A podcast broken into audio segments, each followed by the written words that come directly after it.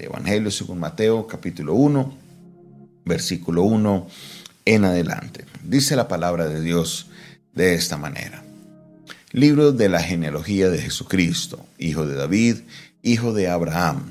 Abraham engendró a Isaac, Isaac a Jacob, Jacob a Judá y a sus hermanos. Judá engendró a Tamar y a Fares y a Sara. Fares a Esrom, Esrom a Aram. Aram engendró a Aminadab, Aminadab a Naasón y Naasón a Salmón. Salmón engendró a Raab, perdón, Salmón engendró de Raab a Booz, Booz engendró de, Ruth a Obed, Obed a Isaí. Isaí engendró al rey David y el rey David engendró a Salomón de la mujer que fue de Urías. Salomón engendró a Roboam, Roboam a Abías, Abías a Asa, Asa engendró a Josafat, Josafat a Joram, Joram a Usías, Usías engendró a Jotam, Jotam a Acaz y Acaz a Ezequías. Ezequías engendró a Manasés, Manasés a Amón, Amón a Josías, Josías engendró a Jeconías y a sus hermanos en el tiempo de la deportación a Babilonia. Después de la deportación a Babilonia, Jeconías engendró a Salatiel, Salatiel a Zorobabel, Zorobabel engendró a Abiud, Abiud a Eliakim, Eliakim a Azor, Azor engendró a Sadoc, Sadoc a Akim, Akim a Eliud, Eliud engendró a Eleazar, Eleazar a Matán, Matán a Jacob, Jacob engendró a José, marido de María, de la cual nació Jesús, llamado el Cristo. De manera que todas las generaciones desde Abraham hasta David son 14, desde David hasta la deportación a Babilonia 14, y desde la deportación de Babilonia hasta Cristo 14. Aleluya. Vamos a, mirar esta genealogía y la, la, tendencia de la mayoría de personas con la genealogía es decir, bueno, eh, esos pocos nombres para qué me sirven, de qué me ayudan, de qué, eh, de, cómo me edifican esa cantidad de nombres. Y quiero hacer una anotación importante con respecto a esta genealogía que se está haciendo tan importante. Lo primero que debemos entender que eh, es que la genealogía apunta a el linaje de David. Recordemos que el Evangelio de Mateo es un evangelio que es escrito para el público judío.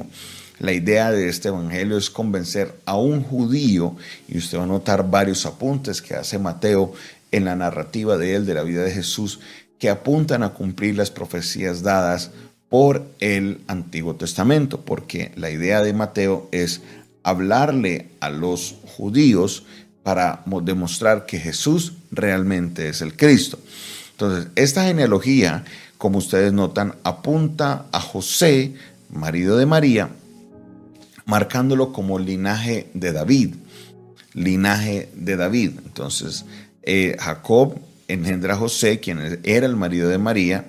Ahora, no dice que José es el papá de Jesús, porque sabemos que José no es el padre biológico de Jesús, pero apunta que José, quien era el marido de María, quien se creería era el padre de Jesús, definitivamente venía de un linaje directo de David, como lo acabamos de ver dentro de todas las genealogías. Ahora, dentro de la genealogía hay dos o tres apuntes importantes que hay que tener en cuenta. Número uno, vamos a enfocarnos hacia el versículo 5. Mire lo que dice el versículo 5, porque aquí se mencionan a dos mujeres se mencionan a dos mujeres importantes y en el versículo 6 también se menciona a otra mujer. Dice en el versículo 5, también en el versículo 3 se menciona a Tamar. Entonces, tenemos en el versículo 5 la mención de dos mujeres. Se encuentra primero Raab y luego se encuentra Ruth.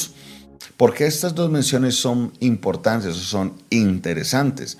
Porque Raab, los que conocemos la historia en el libro de Josué, Raab era una mujer que se dedicaba a la prostitución, era una mujer que se dedicaba a lo que llamamos nosotros la vida fácil.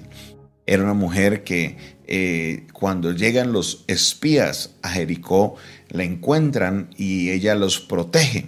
Y a raíz de esta protección que ella le ofrece a los espías, a pesar de su pasado, mire, Dios los dirige allí porque al ser la casa de una mujer eh, que se dedicaba a la prostitución, no era raro que entraran hombres a la casa de ella. Ella los recibe, los esconde y esto les da la protección a los espías para poder regresar con vida y llevar la información a Josué.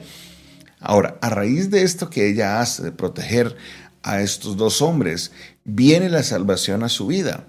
Ella no es destruida a la hora de que viene la destrucción sobre Jericó, pero no solamente hace eso, sino que logra devolverse, ella logra vivir entre los israelitas y emparenta con eh, Salmón, qué nombre que le colocaron, eh, a un hijo llamado Booz.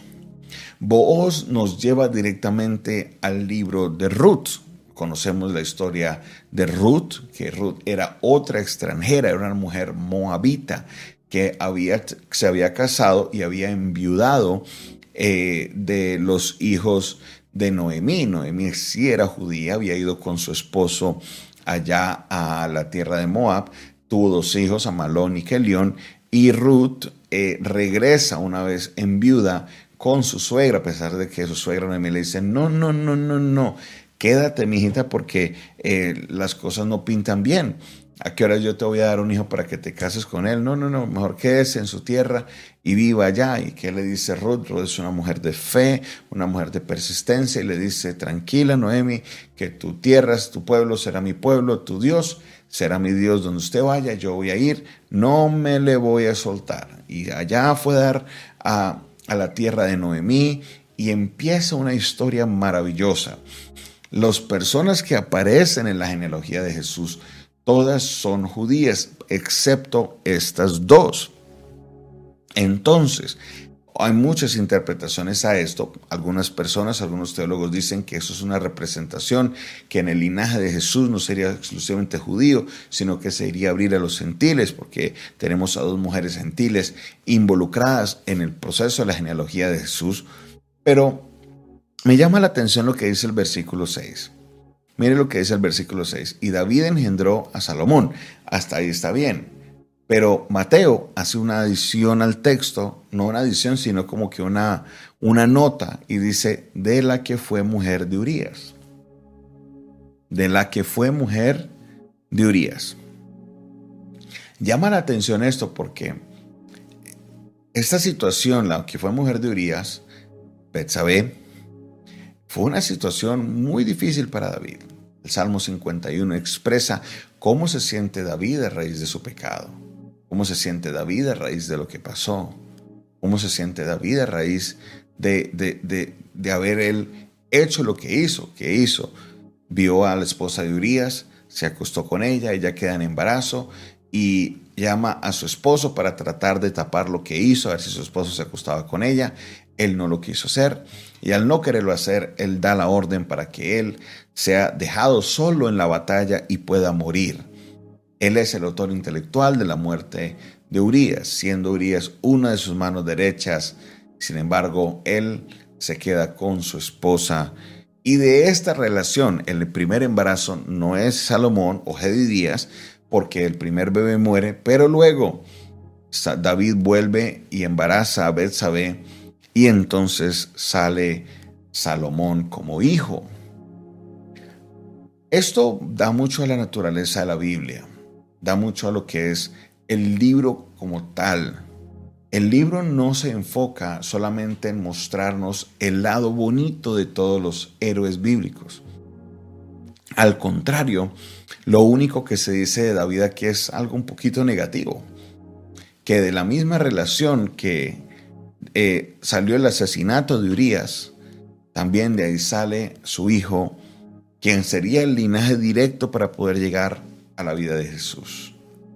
Mire, si miramos la Biblia, la Biblia mm, tiene ese enfoque con todos los personajes. No es un libro donde solamente se hablan de los actos heroicos que hicieron sus grandes héroes en la Biblia, sino que también habla de sus errores también habla de sus pecados, también habla de sus equivocaciones. Es un libro único en esto porque la mayoría de libros cuando usted va a tocar eh, lo que es un héroe, un personaje principal, siempre tratan de mostrarte lo positivo. La Biblia, al contrario, muestra su negativo y muchas personas se atreven a hablar, en el caso de David, como que fue un hombre malo, pero no. La Biblia dice que fue un hombre conforme al corazón de Dios, sino que la Biblia nos quiere demostrar que una persona nunca va a ser libre de errores. Un ser humano nunca va a ser libre de pecado. Los seres humanos fallamos. Los seres humanos nos equivocamos pero el poder de Dios, la gracia de Dios para transformar nuestras vidas es mayor a la manera en que nosotros fallamos. Mire Raab.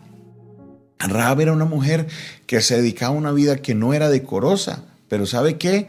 Se permitió que Dios obrara, la transformó y logró meterse, incrustarse en la vida, en la genealogía de Jesús. Ruth una mujer moabita, una mujer extranjera, una mujer que adoraba a dioses ajenos. Se casó con, los, con el hijo de, Noemí y se va con fe contra Noemí a la tierra de, Israel. Y allá su fe o, su fe logra ser recompensada porque emparenta con vos y al emparentar con vos se mete en esa línea directa, en esa línea directa con Jesús, una mujer extranjera. También encontramos aquí la mujer de Urias, Betsabé, que se entra también en esta genealogía después de haber pecado, porque el único que pecó no fue solo David. Para pecar de esta manera se necesitan dos. Sé que nos hemos equivocado. Posiblemente amigo, amiga que me estás escuchando, me estás viendo en esta hora, has cometido algún pecado que te tiene achicopalado, que te tiene cabizbajo, que a lo mejor estás pensando, no me voy a levantar de esto. Hoy quiero decirte que el poder de Dios y la gracia de Dios es mayor a tu pecado. Solo tienes que colocar tu mirada en Él y tomar una decisión de cambiar tu vida, arrepentirte y volver al camino. La gracia de Dios es mayor. El poder de Dios es mayor a tu error. No te quedes con el pasado. No te quedes con el pecado, con el error. Levanta tu cabeza y permite que Dios obre en tu vida. Así lo hizo Raab, así lo hizo Ruth, así lo hizo Betsabé y lograron ser mujeres protagonistas. Mire cuántas otras mujeres hubieran querido estar en la genealogía de Jesús y no lo lograron. Estas tres mujeres, a pesar de sus errores, lograron mencionarse en la genealogía de Jesús. Tú, hoy, toma la decisión, vuelve al camino, permite que la gracia de Dios te transforme, permite que el poder de Dios obre en tu vida. Gracias te doy, Señor, en esta hora de la mañana por tu palabra. Gracias, Señor, porque tu palabra siempre está ahí para reenfocarnos, para llevarnos, Señor, a colocar nuestra mirada en lo importante. Reconocemos Padre Celestial, que eh, nuestra vida está llena de errores, de pecados, que nos hemos equivocado, pero hoy reconocemos, Señor, que tu poder es mayor. Reconocemos, Señor, que tu gracia es más grande y que tu gracia puede transformarme, que tu poder, Señor, puede obrar en mí para llevarme a ser, Señor, una persona conforme a tu voluntad. Dios Todopoderoso, ruego por cada persona que se conectó el día de hoy, que está pasando por este tiempo, que necesita reflexionar y que está buscando una salida para su pecado. Sabemos, Señor, que Jesucristo vino y dio su vida por cada uno de nosotros. En el nombre de Jesús, haz tu obra en nosotros, oh Dios, transfórmanos. Amén y amén. Esta fue una producción del Departamento de Comunicaciones del Centro de Fe y Esperanza, la Iglesia de los Altares un consejo oportuno en un momento de crisis.